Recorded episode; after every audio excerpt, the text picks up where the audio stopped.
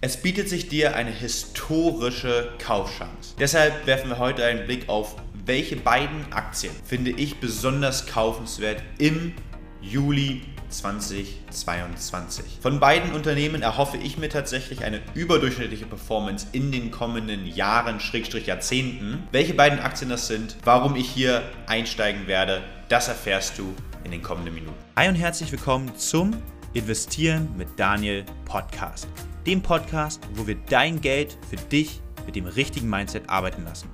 Es ist umso wichtiger, genau auch in solchen Zeiten weiterhin Videos zu machen, weiterhin Börsenaufklärung zu betreiben und was für eine bessere Chance, als einen Blick zu werfen auf meiner Meinung nach zwei Aktien, die auch über 25% jeweils von ihrem Hoch entfernt sind, also auch deutlich korrigiert haben, aber sich meiner Meinung nach hier langfristig sehr gute Kaufgelegenheiten ergeben haben. Natürlich, du weißt es, das Ganze ist keine Anlageberatung, sondern wie immer nur meine Meinung. Und es ist ganz wichtig, dass du selber eben auch noch deine Analyse machst und deine Entscheidung selbstbestimmt treffen kannst. Am Ende des Videos verrate ich dir auch, welche der beiden Aktien ich sehr, sehr zeitnah in mein eigenes Depot kaufen werde. Also bleib auf jeden Fall bis zum Ende dabei starten wir mit Unternehmen Nummer 1.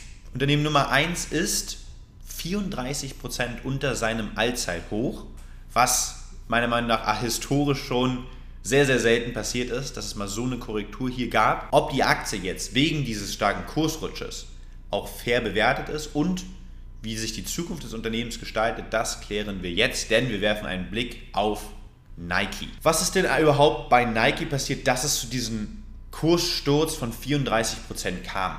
Zwei Gründe sind dafür entscheidend. Grund Nummer eins ist das Thema Lieferverzögerung. Wir haben ja immer noch in Asien die Situation, dass durch einen erneuten Corona-Ausbruch dort drei Monate lang alles quasi stillstand und wir dürfen nicht vergessen, Nike bezieht die Hälfte seiner Schuhe, die den Großteil des Umsatzes ausmachen, eben aus Asien. Und deshalb gab es enorme Probleme quasi überhaupt die Nachfrage, die immer noch da ist nach den Produkten, vom Angebot her zu stimulieren. Punkt Nummer zwei ist sehr, sehr entscheidend, auch meiner Meinung nach für diesen Kursstoß und das ist der Boykott in China, den es aktuell gibt und der auch immer noch präsent ist. Denn genauso wie Adidas, also einer der Hauptkonkurrenten von Nike, ist es so, dass sie Produkte, die eigentlich für den chinesischen Markt geplant waren, sehr, sehr stark jetzt in den letzten Monaten in den amerikanischen Markt ähm, umgeleitet haben, weil es in China aktuell einen Boykott gegen grundsätzlich westliche Firmen gibt, weil es Probleme gab oder Kritik vor allem gab, ich sag mal, in dem Umgang mit der sogenannten uigurischen Minderheit oder uigurischen Minderheiten in ähm, China. Das Thema ist so von Zwangsarbeit oder Arbeit quasi unter nicht menschenwürdigen Bedingungen wie viel da selber dran ist, da muss jeder auf jeden Fall auch nochmal seine eigene Recherche machen und welche Unternehmen da jetzt speziell betroffen sind. Wie gesagt, es gibt einen grundsätzlichen Boykott in China aktuell gegen westliche Firmen. Damit haben nicht nur Adidas und Nike zu kämpfen. Man weicht eben aktuell eben genau vom chinesischen Markt dann in den amerikanischen Markt aus, was grundsätzlich langfristig sicherlich problematisch wäre, aber aktuell kein Problem ist, weil die Nachfrage einfach im amerikanischen Markt auch dort ist. Zu Nikes Geschäftsmodell muss ich relativ wenig sagen, glaube ich. Man hat über 1096 Geschäfte weltweit, viele unabhängige Vertragshändler, die quasi auch im Internet Nike-Produkte vertreiben. Und äh, zu den Marken, was ich ganz spannend fand, gehört eben auch nicht nur Nike, sondern dazu gehört auch Converse, All-Star und auch noch viele weitere. Umsatztechnisch, und da springen wir gleich mal in die Zahlen, umsatztechnisch ist es so, dass der Großteil, wie ich schon gesagt habe, von Nikes Umsatz aus dem Bereich der Footwear, also der Schuhe kommt, so circa 64 Prozent. 31 Prozent des Umsatzes kommen vom Bekleidungsgeschäft. Ein sehr, sehr kleiner Teil kommt dann nochmal von dem Thema Sportausrüstung, also zum Beispiel für Golfequipment oder sonstige Taschen. Und dann gibt es nochmal einen sehr, sehr kleinen äh, Part, ähm, ihr Global Brand Divisions. Kommen wir jetzt zu den Zahlen von Nike zum letzten Quartal. Was grundsätzlich sehr positiv ist, und ich blende das hier mal ein, ist, dass der Umsatz immer noch um 5% gestiegen ist, trotz der Schwierigkeiten Lieferverzögerung und der Boykott in China, der aktuell ja präsent ist. Trotzdem ist der Umsatz um 5% gestiegen, natürlich weniger als in der Vergangenheit. Aber der Gewinn, und das sehen wir hier auch, ist um 4% gesunken. Ja, das Net Income ist um 4% gesunken. Aber hier hat man noch mit größeren Auswirkungen auf den Gewinn gerechnet. Also man hat erwartet, dass der Gewinn stärker einbricht. Und deshalb hat auch Nike und die Aktie nach den Quartalzahlen eigentlich sich äh, sehr, sehr gut präsentiert. Wo kommt aktuell die erhöhte Nachfrage her? Genau aus Nordamerika. Ja, da, wo man natürlich jetzt auch dann viele der Produkte aus China umgeleitet hat. Dort ist der Umsatz sogar um 9% gestiegen. Aber, und das ist sehr, sehr positiv für die Aktie und die zukünftigen Ausblicke, man erwartet, dass eben im neuen Quartal, März bis Juni, dass die Umsätze auch in China sich wieder stabilisieren sollen und sich das Gesicht des Geschäfts dort wieder verbessert. Kommen wir zu einem sehr, sehr spannenden Zweig und sehr, sehr spannenden Entwicklung, und zwar dem Metaverse und Nike. Denn auch hier ist man tatsächlich unterwegs und will in Zukunft die Chancen des Metaverse-Marktes nutzen. Dieser soll nämlich bis 2030 um 40% pro Jahr wachsen. Was hat man gemacht? Man hat seinen ersten eigenen Sneaker im Metaverse rausgebracht, zusammen mit dem Modeunternehmen, muss man sagen, für Metaverse-Themen, und zwar äh, RTFKT. Sehr, sehr spannender Name auf jeden Fall. Und äh, dieser Schuh, den gibt es quasi seit April 22 ist der erhältlich. Also sehr, sehr spannendes Gebiet, was quasi zu dem normalen Umsatz von Nike in Zukunft auch noch dazu kommen kann. Jetzt wissen wir, warum ist die Aktie gefallen? Was macht Nike? Wie sind auch so die Auswirkungen der aktuellen Gegebenheiten auf die Quartalzahlen? Wie soll es in Zukunft werden? Wie sieht es denn grundsätzlich mit den Kennzahlen aus? Ist die Aktie jetzt nach dem Kursschutz fair bewertet? Wir haben mit Nike ein Unternehmen, was, wie wir hier sehen können, einen Unternehmenswert hat von knapp 164 Milliarden US-Dollar und man selber hat eben über 3,8 Milliarden Netto-Liquidität. Also wir haben eine super saubere Bilanz. Ja, man, wir könnten alle Schulden tilgen mit dem Cash, was in der Kasse ist und haben noch 3,8 Milliarden on top. Also sehr, sehr gute Konditionen grundsätzlich für Nike. Umsatztechnisch, habe ich schon gesagt, sind wir aktuell und soll sich der Umsatz in diesem Jahr so bei um die 5% bewegen, vom Wachstum her. In Zukunft soll das auch wieder ein zweistelliges Wachstum werden, um die 10, 11, 12 Prozent, was erstmal sehr, sehr gut ist, damit eben auch die Bewertung von Nike eben für uns gerechtfertigt ist aktuell. Der Gewinn, der soll sich tatsächlich in diesem Jahr auch noch positiv entwickeln, nachdem es jetzt im ersten Quartal einen leichten Rückgang gab. Über das Gesamtjahr soll es auch noch eine Steigerung von um die 3% geben. Und jetzt kommt noch was sehr, sehr Gutes dazu. Nike wird es schaffen, in Zukunft seine Marge zu erhöhen. Das liegt an zwei Punkten. Immer mehr Verkäufe finden online statt. Das heißt, man spart natürlich da nicht nur Personalkosten, sondern eben auch vielleicht über Zwischenhändler da Marge abzugeben und man hat grundsätzlich eine Preissetzung gemacht. Also die Marke Nike kann man als Burggraben auf jeden Fall meiner Meinung nach betiteln und man hat einfach die Möglichkeit, auch wenn die durch, ne, durch Inflation andere Kosten steigen, diese Preissteigerung an die Kunden weiterzugeben und die werden weiterhin die Sneaker kaufen. Ja, da ist es egal, ob denn der Sneaker 120 oder 130 Euro kostet.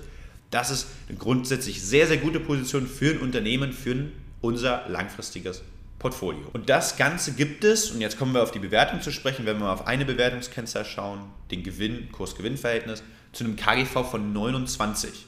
Historisch, in den letzten zehn Jahren, bei ähnlichem Wachstum war Nike mit einem KGV von so 31 historisch bewertet, also sind wir sogar unter dem historischen Schnitt. Ob das natürlich jetzt dazu führt, äh, ob Nike bei mir im Depot landet, da muss ich noch kurz vertrösten. Warte gerne erstmal die nächste Aktie ab. Wenn du sagst, boah, Daniel, ist ja schön und gut, dass wir hier jetzt einen ersten Einblick haben, aber ich selber habe auch einige Positionen im Depot, wo ich mir aktuell sehr, sehr unsicher bin, wie ich damit umgehen soll, habe vielleicht nicht im Vorfeld die entsprechende Analyse selber gemacht, dann gerne auch hier nochmal das Angebot, melde dich einfach mal über den Link unten in der Videobeschreibung auf ein kostenloses Erstgespräch. Wir sprechen mal miteinander auch gerne über dein Depot und schauen, ob ich da dir in Zukunft helfen kann, das Ganze besser für dich aufzustellen oder einfach zu schauen, wie kannst du dein Depot in Zukunft optimieren.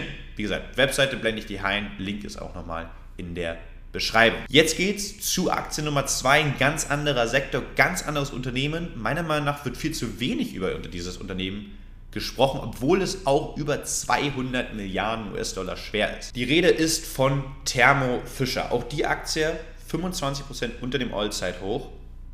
Das ist historisch, passiert das sehr, sehr selten, kann ich dir sagen.